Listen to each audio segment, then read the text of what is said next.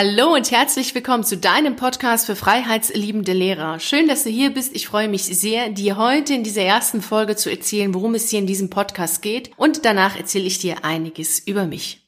Worum geht es hier in diesem Podcast? Es geht um eine spannende, abenteuerliche und großartige Reise. Um die Reise aus dem goldenen Käfig heraus in die Freiheit und um das Leben in Freiheit. Davon werde ich dir berichten.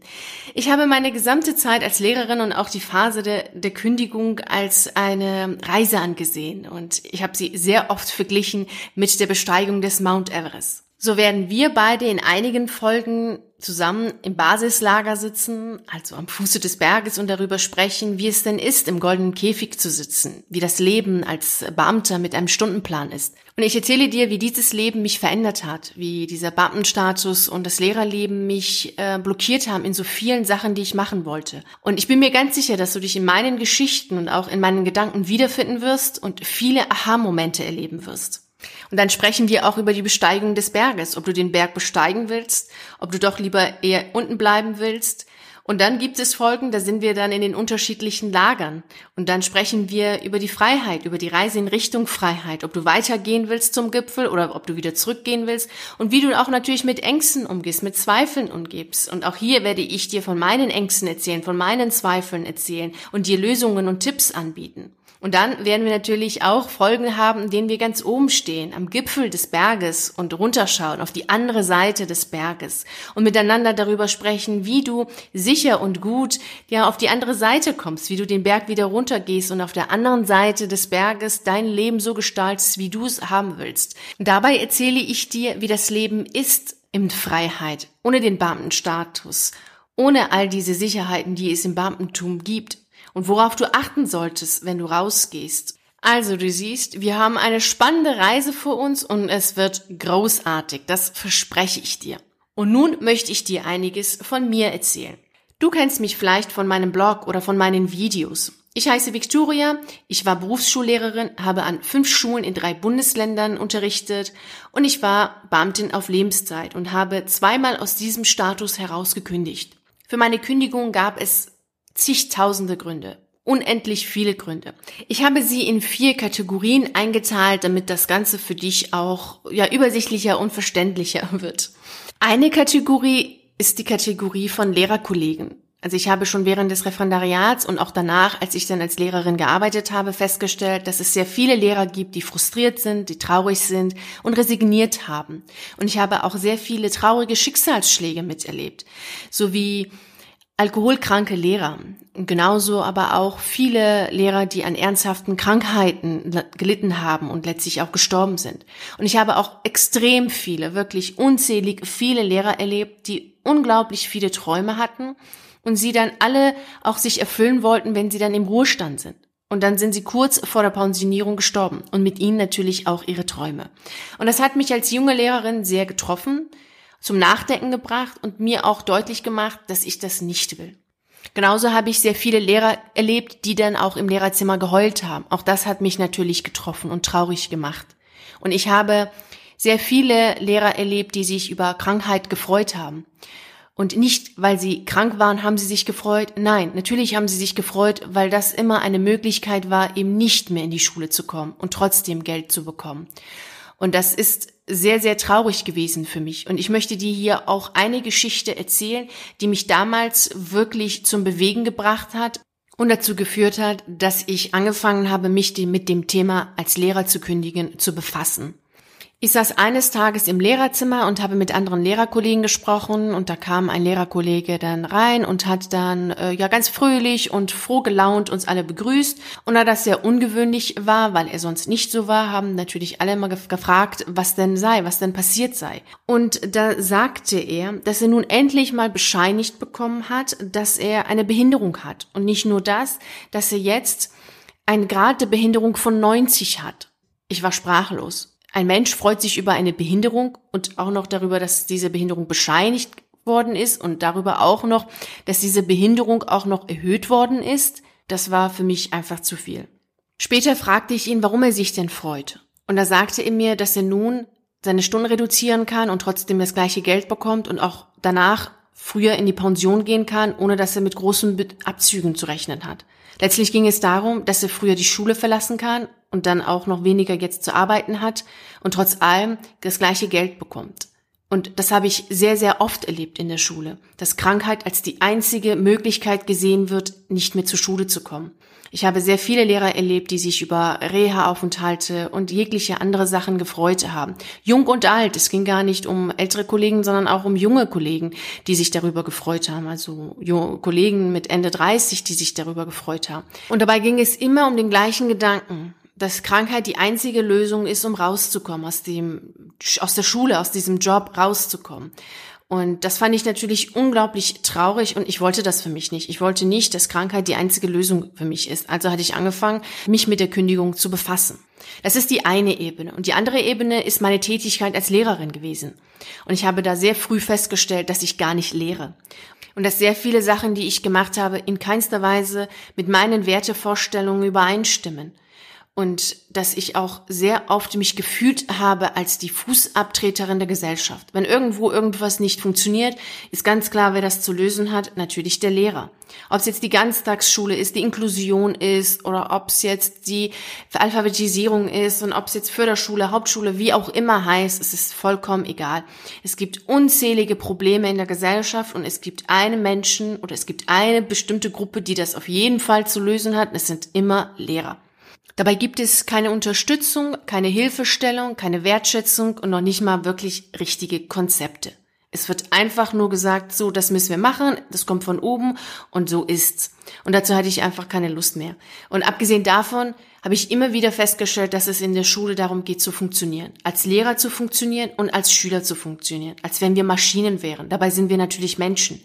Aber die Menschlichkeit, die verliert sich irgendwo zwischen funktionieren und einfach es soll klappen. Ich hatte aber gar keine Lust zu funktionieren. Ich wollte auch keine anderen Menschen dazu zwingen, zu funktionieren. Denn mir hat das einfach nichts gegeben. Es verlor einfach an Sinn. Und dazu kann ich dir auch wirklich unzählige Beispiele nennen. Ich habe zum Beispiel in einer Klasse Menschen, also junge Menschen alphabetisieren sollen, also die weder schreiben noch lesen konnten, noch die Landessprache hier gesprochen haben, mit Schülern, die dann aber einen Abschluss haben wollten, die natürlich dann die Sprache gesprochen haben und schreiben und lesen konnten. Also das waren Zustände, das ist unfassbar gewesen ist für mich und das wollte ich einfach nicht mehr. Und auch dieses Benoten und Bewerten von Schülern und dieses Zwingen und einfach total viele Sachen, die mich dann genervt haben und die mir meine Liebe zu meinem Job, weil ich das Lehren an sich wirklich total cool finde, auch genommen haben. Und ich wollte das einfach nicht mehr. Ich wollte vor allem nicht mehr etwas tun, zu dem ich nicht stehe. Ich wollte etwas tun, zu dem ich wirklich zu 100 Prozent Ja sage. Also das ist die eine Ebene gewesen. Und dann gibt's noch eine andere Ebene, nämlich die Ebene mit diesem ganzen Beamtentum. Natürlich war ich Beamtin, ganz klar, und damit auch Staatsdienerin. Ich hatte aber gar keine Lust auf ein Staatsdiener-Dasein. Und klar sind die Sicherheiten des Beamtentums ganz toll, aber das, was du dafür bezahlst, also dieser Preis, den du dafür bezahlst, der ist viel zu hoch. Für mich war der auf jeden Fall viel zu hoch. Und ich hatte auch gar keine Lust mehr mit dieser ganzen Freistellung. Das ist übrigens ein Preis, den du zahlst, nämlich diese Freistellung, also deine Freiheit letzten Endes. Als erwachsene Frau musste ich bei jeder Kleinigkeit von meinem Schulleiter und letzten Endes auch von dem Dienstherrn eine Freistellung haben, um mich dann, ja, woanders hingehen zu können. Dazu wollte, das wollte ich einfach nicht. Ich meine, ich bin eine erwachsene Frau und ich brauche keine Freistellung, weil ich einfach frei bin. Und das war für mich ganz klar, dass ich da raus will. Also ich wollte einfach nicht mehr. Ich wollte da auf jeden Fall rausgehen aus diesem Lehrerjob, aus diesem Beamtentum und dieses Beamtendasein. Und trotz allem hatte ich Angst. Ich hatte Angst vor diesem Leben, ohne diesen Beamtenstatus, vor diesen Sicherheiten, also ohne diese Sicherheiten leben zu müssen. Und ich wusste nicht, wie das sein wird und ob ich das überhaupt schaffe und ob ich dann doch nicht eher in der Gosse lande. Das war meine größte Angst, in der Gosse zu landen. Und ich werde auch über meine Ängste noch viel intensiver in der nächsten Folge sprechen. Deshalb werde ich jetzt hier gar nicht so groß drauf eingehen ich äh, war für mich zwar klar, dass ich auf jeden Fall kündigen werde und trotz allem war natürlich diese Angst da. Und es gab so einen Moment, in dem es auch so war, dass ich gemerkt habe, dass in mir selbst, so in meinem Körper nicht mehr ganz so fit ist wie früher. Und ähm, da war es für mich ganz klar, dass ich auf jeden Fall jetzt gehen muss. Also die Entscheidung war für mich äh, getroffen. Ich werde auf jeden Fall rausgehen. Ich werde jetzt kündigen und ich habe dann angefangen, all das, was wichtig ist, auch zu machen. Also von dem, was ich dir auf meiner Seite ja immer berichte, das dann auch zu machen. Und habe dann etwas getan, was ich dir auch empfehle bevor ich dann rausgehe, habe ich mir gedacht, werde ich jetzt meine letzten Arztbesuche machen, weil ich ja dann noch die Beihilfe habe. Also bevor du rausgehst aus dem System, solltest du deine letzten Arztbesuche machen, weil du da noch die Beihilfe hast. Ich bin kein großer Fan von Ärzten und ähm, habe jetzt auch nicht äh, ja viele Ärzte besuchen müssen, nämlich nur zwei. Einmal meinen Zahnarzt und dann noch den Gynäkologen. Und das habe ich gemacht, weil ich gemerkt hatte, so, ach, irgendwie stimmt da etwas bei mir nicht. Und da dachte ich, ja, bevor ich dann komplett rausgehe, gehe ich da nochmal und lass mich dann durchchecken. Und als ich dann bei der Gynäkologin war, hat sie dann bei der Untersuchung auch ähm, ja äh, etwas merkwürdig geschaut und dann habe ich gefragt, was denn sei. Dann meinte sie, ich glaube, Sie haben Krebs. Ich sage, was? Was soll ich haben? Äh, auf gar keinen Fall. Na, dann schickte sie mich zu einem Spezialisten und der hat mich dann auch nochmal untersucht und meinte, ja, also es steht schon eher so dafür alles, äh, dass sie wohl Krebse haben. Da habe ich gesagt, nee, das kann ich mir nicht vorstellen. Und ähm, der meinte, ja, es werden noch ein paar Untersuchungen machen und dann schauen wir mal.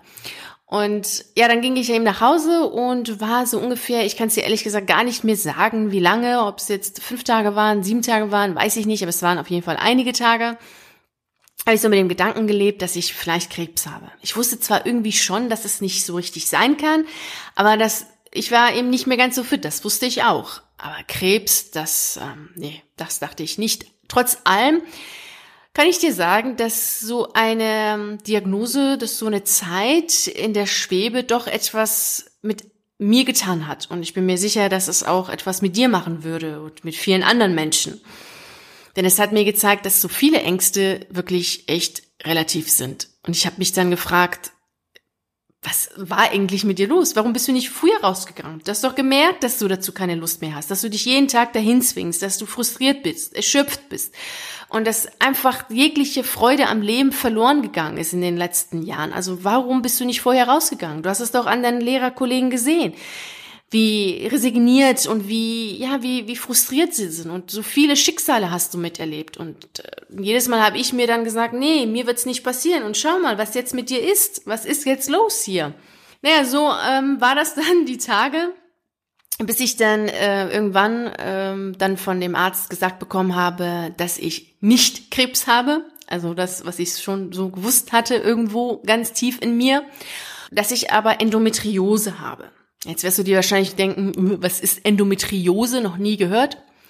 Ja, das ist leider so. Obwohl das eine sehr häufige Krankheit bei Frauen ist, ist sie eine sehr, ja, unbekannte Krankheit für viele. Also viele Menschen wissen nicht, was das genau ist. Also Endometriose ist eine äh, chronische, unheilbare und sehr, Schmerzkrank sehr schmerzhafte Krankheit. Also das kann ich dir auf jeden Fall sagen. Wenn du mehr dazu wissen willst, was eigentlich auch super cool wäre, weil wenn du dann Bio unterrichtest, könntest du auf jeden Fall das auch mal im Unterricht thematisieren. Findest du dazu auch dann Infos hier in den ähm, zu diesem Blogbeitrag, zu diesem Podcast findest du dann in dem auf meiner Seite auf jeden Fall Infos auch zu Endometriose. Und ja, dann äh, hatte ich diese Diagnose und stand da und äh, ja, war für mich war zwar klar, was ich auf jeden Fall machen werde, aber es hat die Sache nicht vereinfacht. Ich wollte kündigen, hatte die Entscheidung schon vorher getroffen und ich habe natürlich auch gekündigt, äh, obwohl du dir sicherlich vorstellen kannst, dass alle Menschen um mich herum links und rechts mir davon abgeraten haben, dies zu tun, weil mit einer chronischen Krankheit ist ja wohl klar, dass das Beamtum das Beste ist. Und ich werde auch in der dritten Folge auch davon sprechen, von all diesen Ratschlägen und um mich herum, also um äh, die Reaktion meines Umfelds auf meine Kündigung, werde ich mit dir sprechen und die, dir Tipps geben. Und ja, also das war äh, für mich klar, also ich habe dann auch gekündigt. Und ich habe auch diese Kündigung in keinster Weise bereut, zu keinem Zeitpunkt. Ich habe dir auch diese Geschichte jetzt erzählt, insbesondere jetzt auch ähm, den Schlussteil mit der Krankheit, wovon ich äh, bisher auch noch nie gesprochen habe weil es mir wichtig ist, dir mitzugeben, dass du nicht nur dann kündigen darfst, wenn du jung, fit, frisch und vielleicht sogar reich bist, sondern du kannst auch kündigen, wenn du eben eine chronische Krankheit hast, wenn du vielleicht auch Verantwortung hast, also wenn du Kinder, Frau, Mann, Haus und sonst was hast. Es, es gibt keinen Muss, es gibt ähm, deine Entscheidung ist es. es ähm, du kannst es machen und so. Ich will dir mit meiner Geschichte zeigen, dass es möglich ist, dass es ja machbar ist. Wichtig ist, dass du für dich einfach losgehst und für dich einen Weg findest und eine Lösung findest, denn die gibt es auf jeden Fall. Und ich möchte dich jetzt heute dazu einladen, einfach mal bei dir zu schauen, in deinem Leben, in deinem Lehrerleben zu schauen, welche Momente es gibt, die dich zum Nachdenken bringen und welche Momente es gibt, die dich wirklich auch ins Handeln bringen sollten, so dass du was veränderst, ins Tun kommst, wie auch immer das für dich sein mag und aussieht. Und gleichzeitig möchte ich dich bitten, wirklich für dich zu verinnerlichen, dass eine Kündigung jederzeit möglich ist wenn du es willst und wenn es für dich richtig ist, wenn deine Lebensqualität, deine Freude dadurch auch gesteigert wird und dass es nicht abhängig ist von Situationen wie Krankheit ja oder nein, äh, jung ja oder nein oder was auch immer, sondern dass es einfach deine Entscheidung ist und dass du jederzeit die Möglichkeit hast, dich neu zu entscheiden und das zu tun, wozu du Lust hast und was auf jeden Fall dir auch Freude macht. Das ist das, was ich dir heute mitgeben möchte. Es war wunderschön, mit dir zu reden. Ich freue mich sehr darauf, dann auch in der nächsten Folge wieder mit dir zu reden. Und, und da werde ich dann über meine Ängste sprechen, meine Zweifel sprechen, äh, vor der Kündigung und auch während der Kündigungsphase und während der letzten Tage, als ich dann meinen Antrag abgegeben habe und die letzten Tage an der Schule. Darüber werde ich dann nächste, in der nächsten Folge mit dir sprechen und ich freue mich sehr und wünsche dir jetzt alles Gute und Liebe und viel Freude an deinem Leben. Ciao!